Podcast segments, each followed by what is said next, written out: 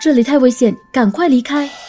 村民们将牛头绑在被抓到的人头上，骗自己说这是一头牛，不是人，然后再将它杀死来吃。相传教导事件是一个禁忌，不能被提起。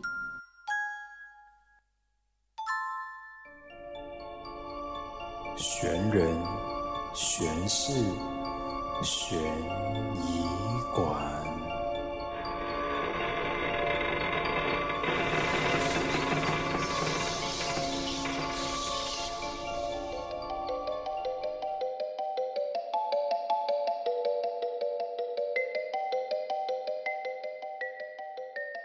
欢迎来到神人神事神医馆，我是馆主 Carmen。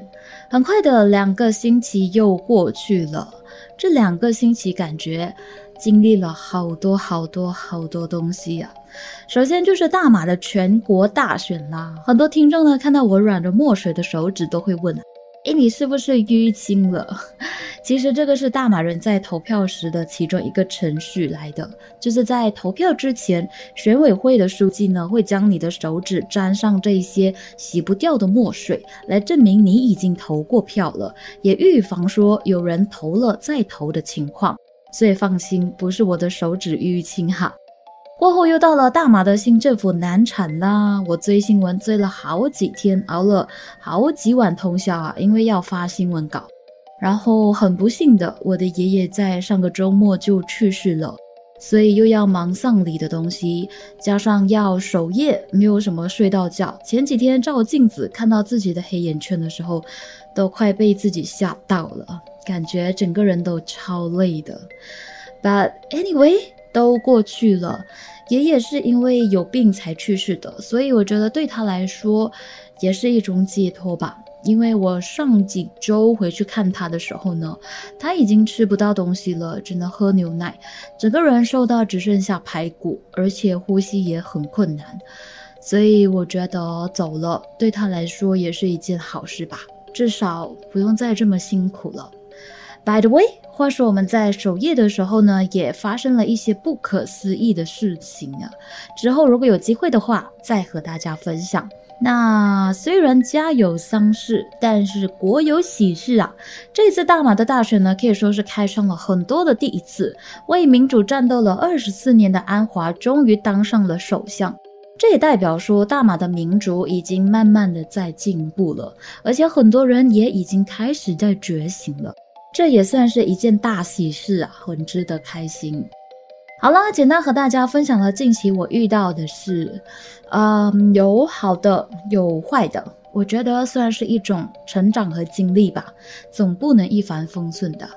那由于最近的信息量实在是太多了，有点难消化，加上之前一直在分享犯罪案件，感觉有点沉重啊，所以这集我们就来点不一样的吧，我们来说一说在网络上流传的日本三大都市传说。是哪三大呢？现在就带你去看看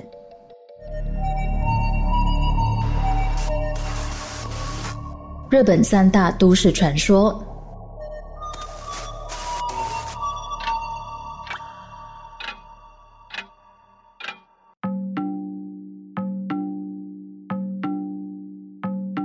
日本赤人村庄牛首村，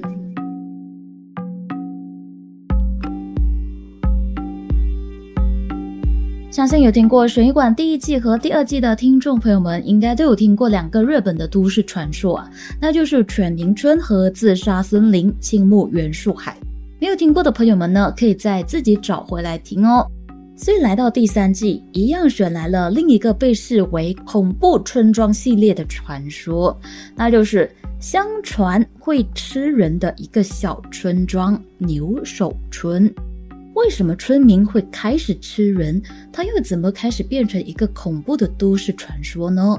这一切都要从这本被誉为日本最恐怖的小说开始说起。相传，听过那个故事的人都会被诅咒。一九六五年，日本一名著名的奇幻小说家小松左京写了一篇名为《牛之手》的短篇小说。手是首先的手，也就是头的意思。据了解呢，在这一篇小说里面，只有提到关于牛头这个传说，并没有很详细的内容。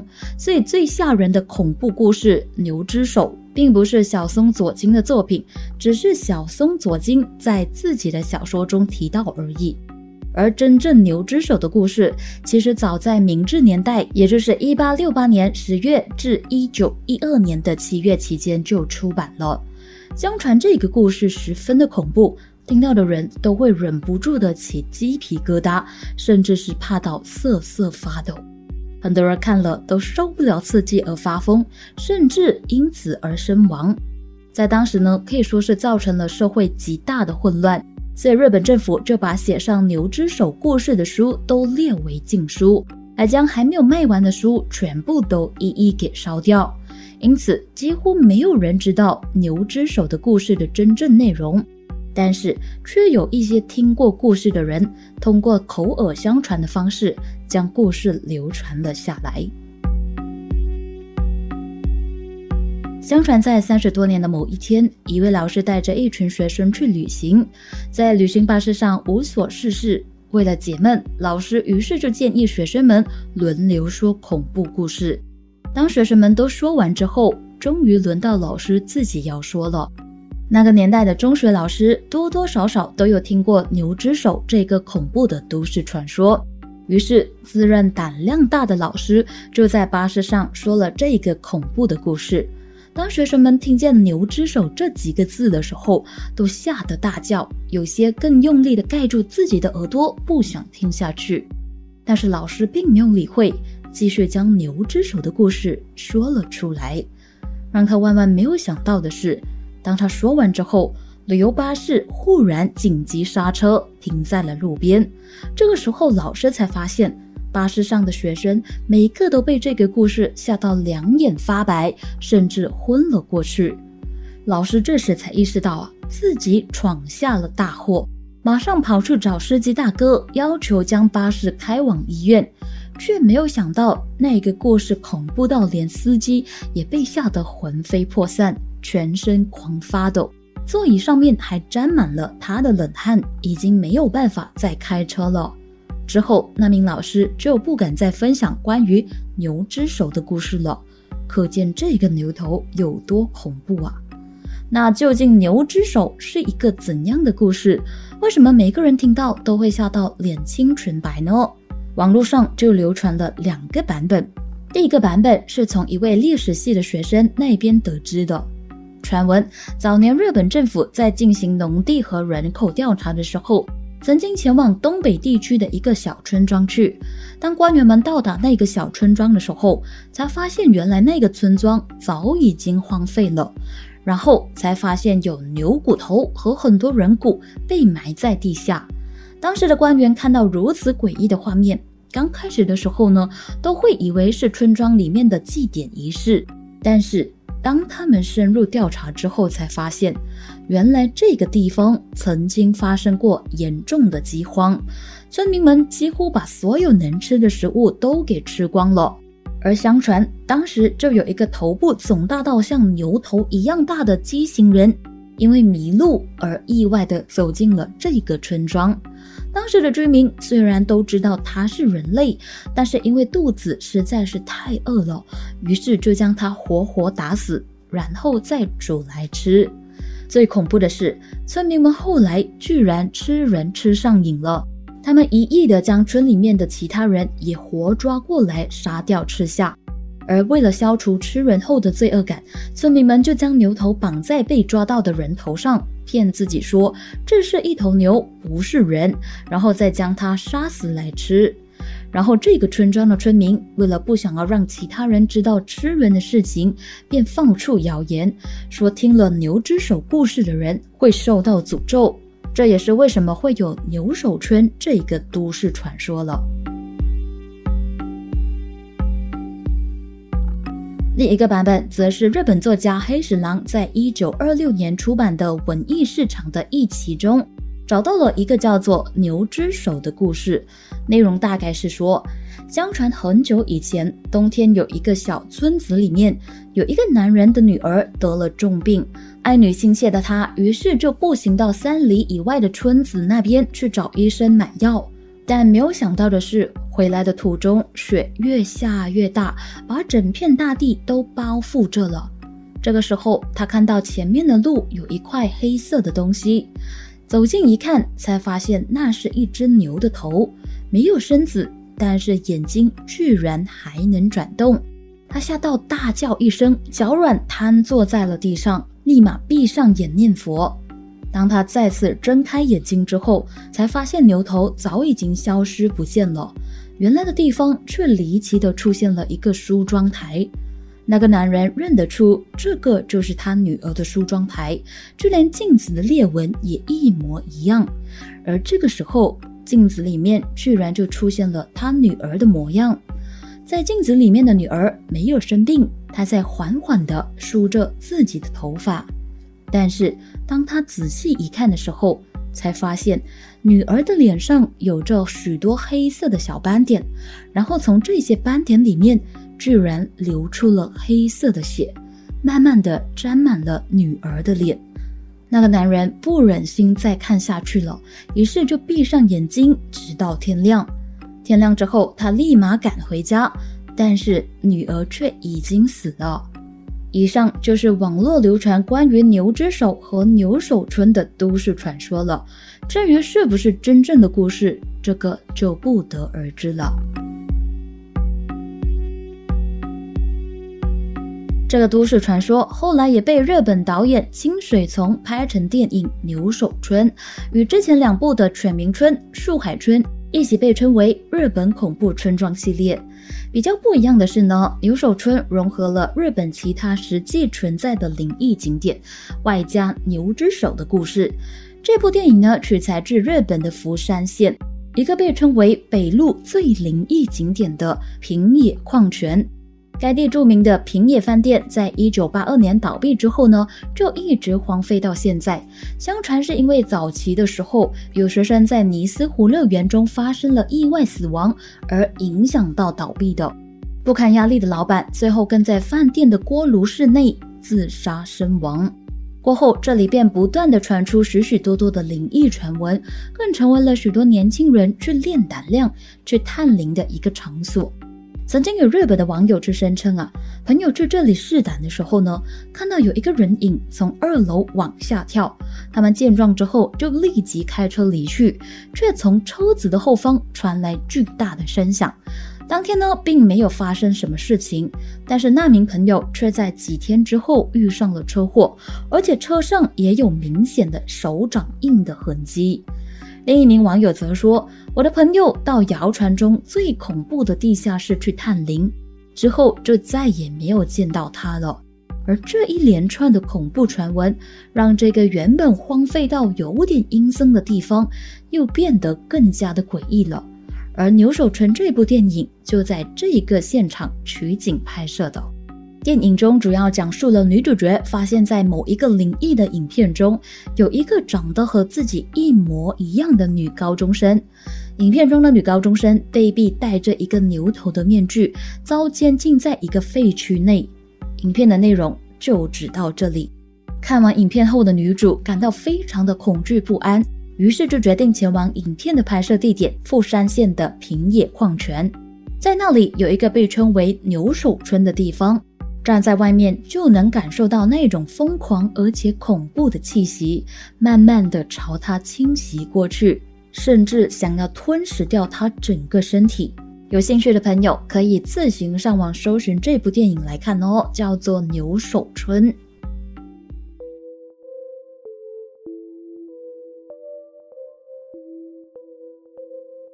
如月车站。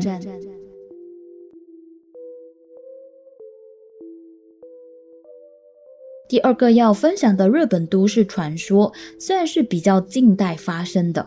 话说，在十多二十年前，日本有一个名为 Two China 的网络匿名留言板，某天突然出现了一则留言。发帖的留言者表示自己好像去到了一个奇怪的地方，还和网友们实时讨论。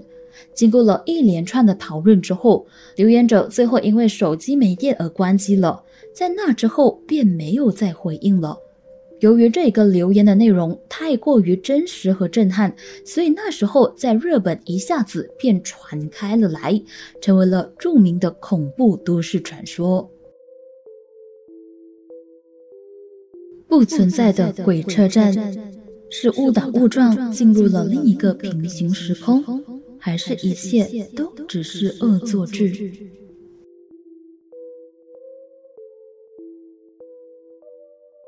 这个故事发生在二零零四年一月八号，一位名叫叶纯的女生在晚上十一点左右搭上了一辆私有铁路的电车。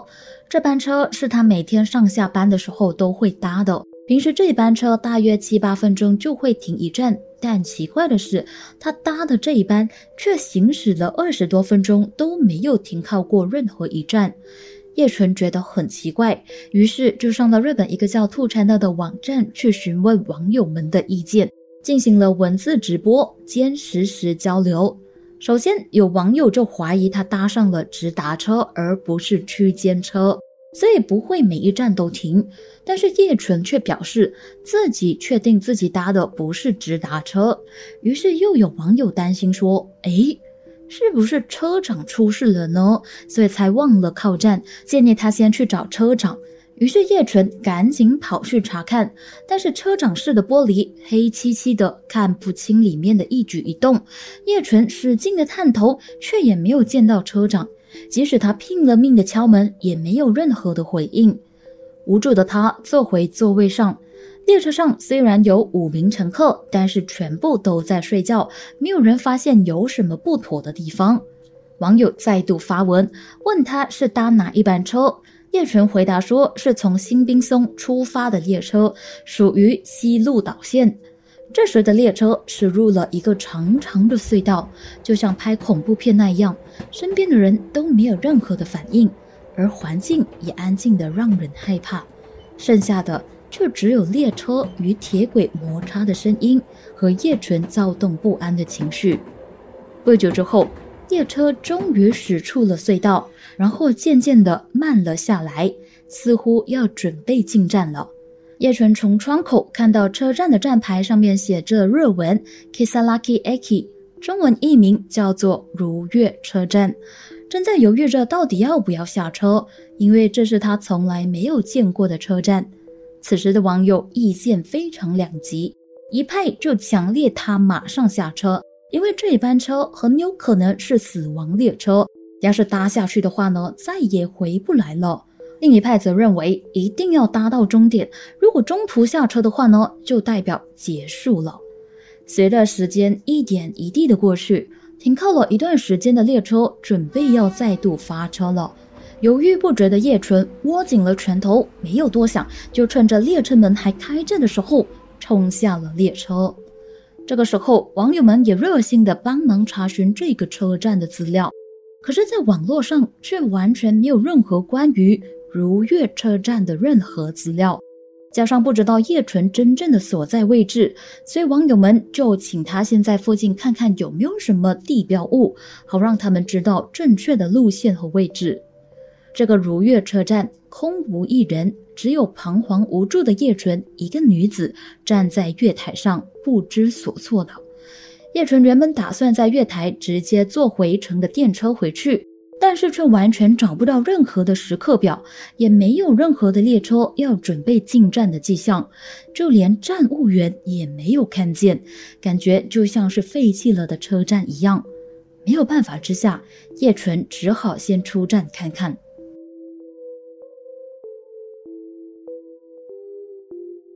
走到了车站外面之后，叶纯发现什么人都没有，更不用说想要在这里找计程车回去了。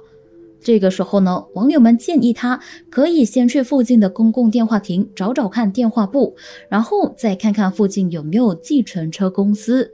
但是无论他怎么找，都找不到附近的公共电话亭，于是就只好放弃了。最恐怖的是，有网友在这个时候发现，刚刚叶纯写的车站名字日文的 Kisaraki，当做姓氏来翻译成汉字的话呢，也可以写作“鬼。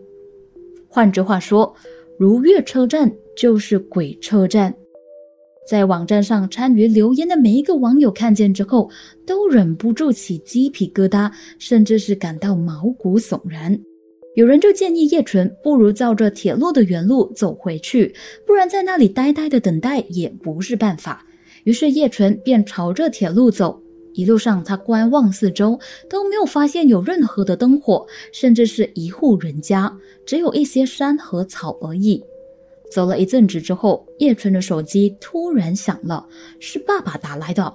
爸爸在电话中问叶纯怎么还没有回家呢？叶纯于是就将事情的经过告诉了爸爸，但是由始至终都无法交代清楚的所在位置，所以叶纯的爸爸就叫他先报警。起初呢，叶纯有一点抗拒，因为他不知道该怎么向警察们解释，和他们说他在异度空间里面迷了路吗？这听起来又有一点太荒唐，他们肯定不会相信的啊！但是无助的叶纯没有办法了。经过天人交战之后，他终于鼓起了勇气，打给了警察局。果不其然，警方果然认为这是一通恶作剧的电话，还把叶纯骂了一顿。叶纯吓到，连忙道歉之后便挂断了电话。这个时候，从远方传来了太鼓的声音。还混杂了一些铃声，叶纯开始感到非常紧张。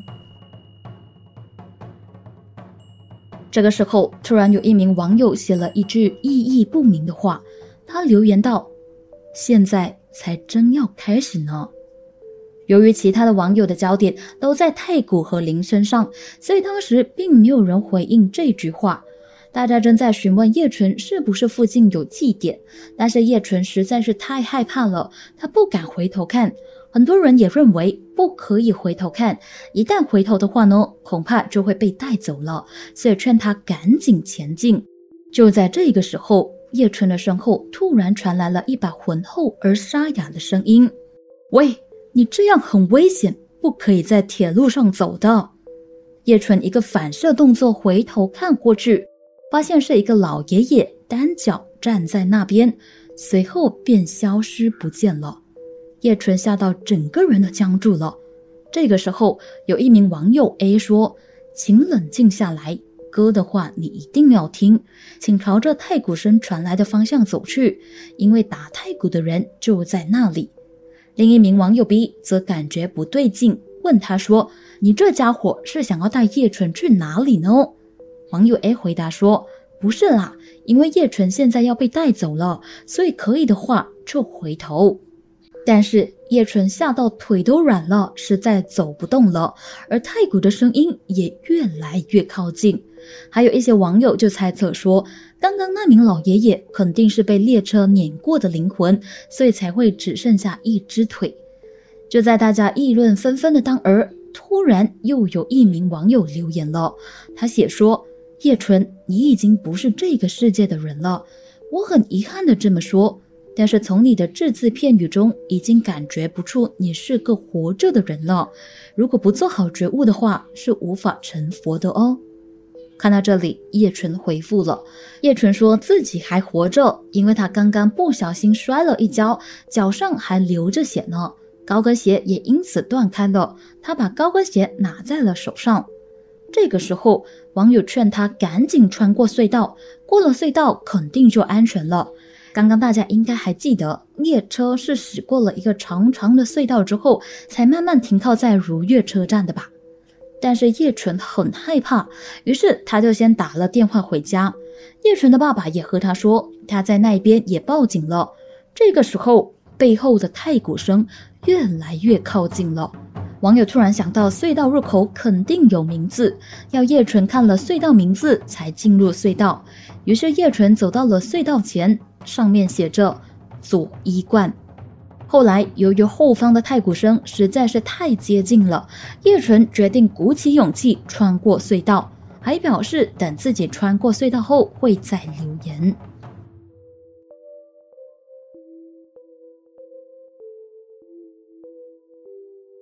半个小时之后，时间来到了凌晨的三点钟，叶纯终于顺利的走出了隧道。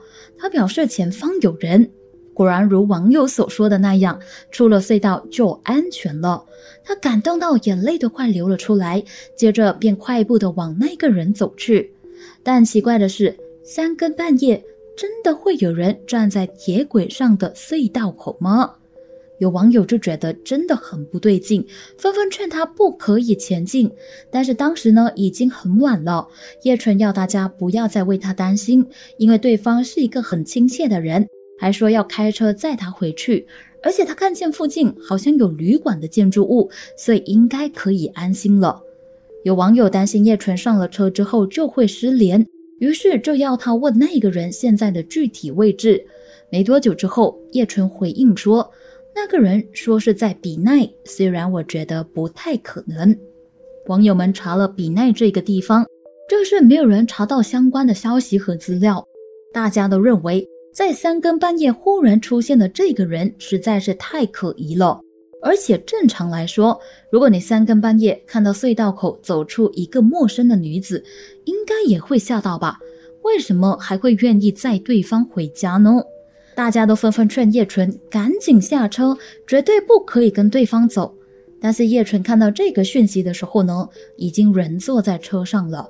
他看见了周围几乎都是山，根本没有可以停车的地方。而且这个时候，对方已经不跟他说话了。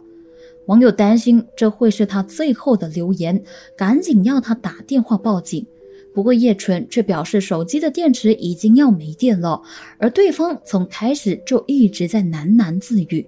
他自己也发现到事情似乎不太对劲，打算找一个机会给逃出去，以防万一。他先暂时关机了。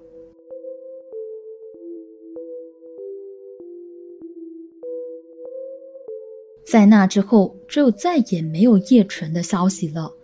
这在叶纯消失之后。这件诡异的传闻也在网络上炸开了来。直到七年之后，一个疑似叶纯的网友在网络上留下了后续发展。他写道：“当他发现那位好人的诡异行为之后，就一直寻找机会想要逃走。就在这个时候，前面出现了一道光。”接着，那名好人司机居然就凭空消失了。这个时候呢，车子旁边突然出现了一个身影，他向着叶纯喊道：“这里太危险，赶快离开！”叶纯吓到，立马下车，并往光的方向跑去，就回到了一开始搭车的车站，发现父母早已经在车站那边等着接他了。但是诡异的是，他发现当时的时间已经是二零一一年，而不是上车时的二零零四年了。也就是说，叶纯他凭空消失了七年。更奇怪的是，身边的人全部都不以为意，没有人发现有奇怪的地方。不过，也没有人能够证实这个回复就是叶纯所写的。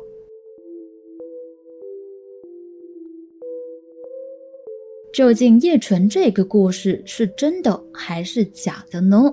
他是真的进入了另一个平行世界吗？其实叶纯在贴文中并没有说明如月车站究竟是长什么样子，于是网络上就出现了各种各样的猜测。有人就认为叶纯的经历是在静冈县发生的。不过，有日本各地的网民都表示自己曾经误入过如月车站。他们大多数都表示，如月车站的时间流逝呢和外界是不一样的。就算你有 GPS，也不能确定自己在哪里。这也让如月车站是临界车站这个说法成为了主流的说法。如月车站当初是因为叶纯突然消失，变得音讯全无之后，才被视为。进了去就不能回头的恐怖车站，但是之后有不少的网民的表示，自己曾经去过如月车站，而且成功平安的回来，甚至有人表示，只要你烧掉一些物品，弄出烟来，那么就可以离开车站了。这个如月车站的故事和网上其他怪谈故事一样，一般都认为是以真人真事为主题的虚构作品。有些自称到过如月车站并分享如月车站照片的网友，过后更被人揭穿，其实这些照片呢是实际存在的三肋骨站和西乡生站拍的。日本有一名神秘学研究者三口敏太郎则认为。如月车站的都市传说之所以能够在十多年乃至二十多年后仍然流传于世，是因为它在设定上面运用到了现实存在的列车和地名。由于这个故事呢实在是太诡异了，所以过后也被不少人取材编写成为小说、电视节目，甚至是电影。有兴趣的朋友就可以上网找来看看啦。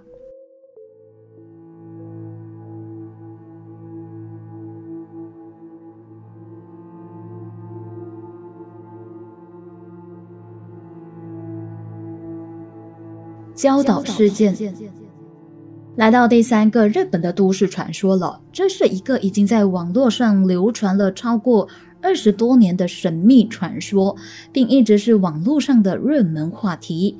一样也是从 Two Channel 这个网络匿名的留言板流传开来的一个传说故事——礁岛事件。它也被称为连 NHK 都不敢报道的禁忌话题。NHK 大家应该都懂哈，就是日本的一家著名电视台。究竟这个被誉为平成最恐怖的网络都市传说是怎么的一回事呢？为什么过后会变成了一个禁忌的话题呢？现在就带大家一起回到过去，去揭开这个都市传说的神秘面纱。相传礁岛事件是禁忌，不可以在网上讨论，因为它涉及到恐怖的人吃人和虐杀事件。据了解，礁岛事件起源自日本网络匿名留言板 Two Channel，在二零零一年五月二十四号的一则贴文，当时就有网友忽然发了一则贴文，题目为。想谈谈已经几乎被当成传说的礁岛事件，还写道：虽然我想很多人都不知道，但是只要在兔川那待得够久的人都懂吧。我就是看了礁岛串之后开始沉迷兔川那的人，我到现在还记得当初看到的那个震惊感。有谁还留着那个串吗？没想到天文一出，立即引来了不少网民留言，但是回复的人都写着。礁岛事件是禁忌，不可以在网络上讨论这个话题，请删除贴文，以及不要制造恐慌等等的回复，让不少好奇的人又更加想知道究竟礁岛事件是一个怎样的故事了。礁岛事件是一个经历了二十多年时间流传的都市传说，其中关于礁岛事件共有两个版本流传度最广，第一个版本就是无人岛死亡传说。相传，当年有五个来自兔川的的人呢，到了鹿儿岛的礁岛探险，期间五人不幸失踪。警方在岛上全面搜索了三天，都找不到任何失踪者以及他们的行李。直到半年之后，其中四名的失踪者的尸体终于被发现了，但是还有一名失踪者还没有被找到。第二天，兔川呢居然就出现了一则恐怖的贴文，上面写着。在礁岛看到消息之后，警方再一次出发到礁岛，果然发现最后一名失踪者的尸体，还在尸体上面发现到有被咬食过的痕迹。最奇怪的是，在尸体上还发现到大量成人的牙齿印，让人不禁怀疑说，会不会是他们被困在无人岛上，肚子太饿了，所以最后互相残杀，人杀人来充饥呢？由于案件涉及到人吃人，所以之后网络上也禁忌讨论这一系列的相关话题。有人同时也质疑说啊，如果这个传说是真的，那就是牵涉到谋杀了。日本警方怎么可能会不调查？受害的家属又怎么可能会不朝着要真相呢？以至于让很多人都相信说，这个传说的版本始终是一个传说。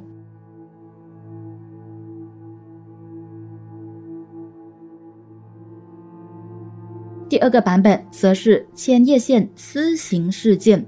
据了解，当时有一名以焦岛为名字的网民呢，在讨论区贩卖了一部关于自证少女被奸杀的短片。有部分的网民看不过如此禽兽的行为，于是就相约了这些叫做焦岛的网民出来，并杀掉他们。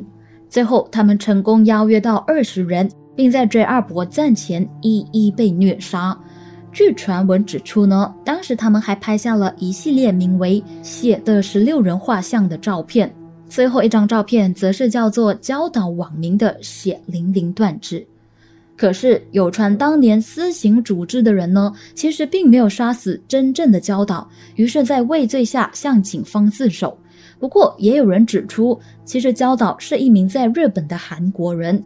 在敏感的外交问题下，加上当时的警方对网络的运作不太理解，只是和 Two China 这个网站达成了协议，彻底要将这一件事情从网络上给消失。以上就是关于焦岛事件流传的两个版本，这些说法至今都还没有被证实的。由于太多人好奇焦岛事件的真相。曾经有网民就联署要求日本放送协会，也就是 NHK 调查这一起事件，可是遭到电视台的拒绝，这就让更多的网民认为，就连日本的主流媒体都不敢报道，事情肯定没有这么简单。焦岛事件不愧是平城最恐怖的网络都市传说了。后来，随着网络发展越来越成熟，很多人在看了故事内容之后，都比较趋于相信。焦岛事件是一件不存在的恐怖事件，因为这起事件的起因、过程和结果全部都只是在网络上口耳相传的。尽管没有具体鲜明的故事情节，也有很多人认为造假成分居多啊。但是这个焦岛事件却凭着只要提到。就会被消失的阴谋论与网友交头接耳的讨论，而在网络上继续流传，而且超过了二十多年。后来甚至还被翻拍成了恐怖电影，名字叫做《真焦岛事件》，还获得了日本恐怖大师清水崇的推荐。有兴趣的朋友也可以自己上网找来看哦，是今年刚上映的电影。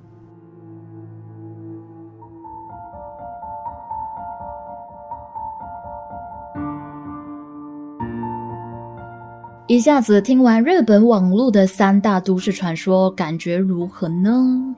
会觉得这是真的吗？还是感觉就只是口耳相传的传说而已呢？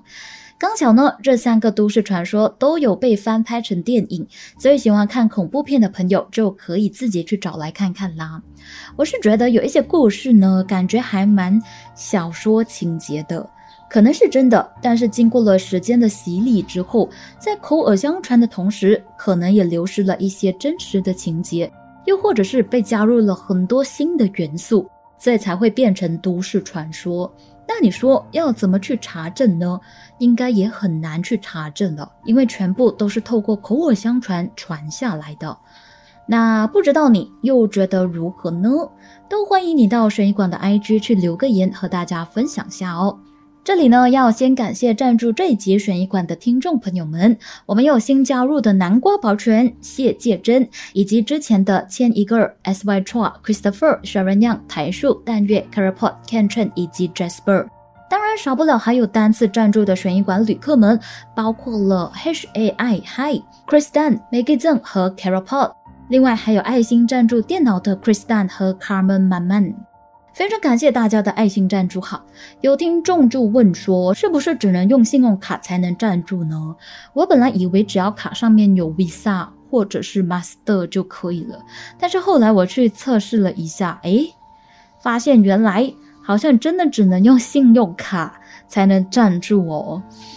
嗯，好吧，这是美中不足的地方。有心想要赞助，但是又没有信用卡的朋友们，可能就没有办法了。就让我再想想看办法吧。不过是真的还蛮感激大家都很乐意赞助悬疑馆，感恩感恩。如果你也有想要赞助的话呢，可以点击以下的资讯栏的赞助链接，又或者是悬疑馆 bio 上面的链接哦。好了，这一集的时间也差不多了，又是时候说拜拜了。如果喜欢这一集的内容，又或者是有什么想法想要和馆主我交流的话呢，都欢迎你到悬疑馆的 IG 去 follow 我，点个赞，然后留个言吧。最近呢，我可能会有一点小忙，因为年尾了，所以可能私讯的部分呢都会比较迟回复，但是我会去看啦。最后，谢谢大家莅临悬疑馆，我是馆主 Carmen，我们下集再见。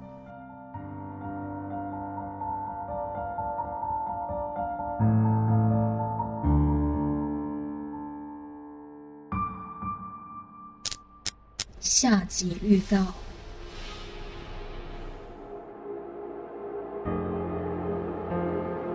好吃吗？家暴我的话，就把你给杀了，再煮成人肉咖喱饭。新加坡八十年代最恐怖的失踪悬案。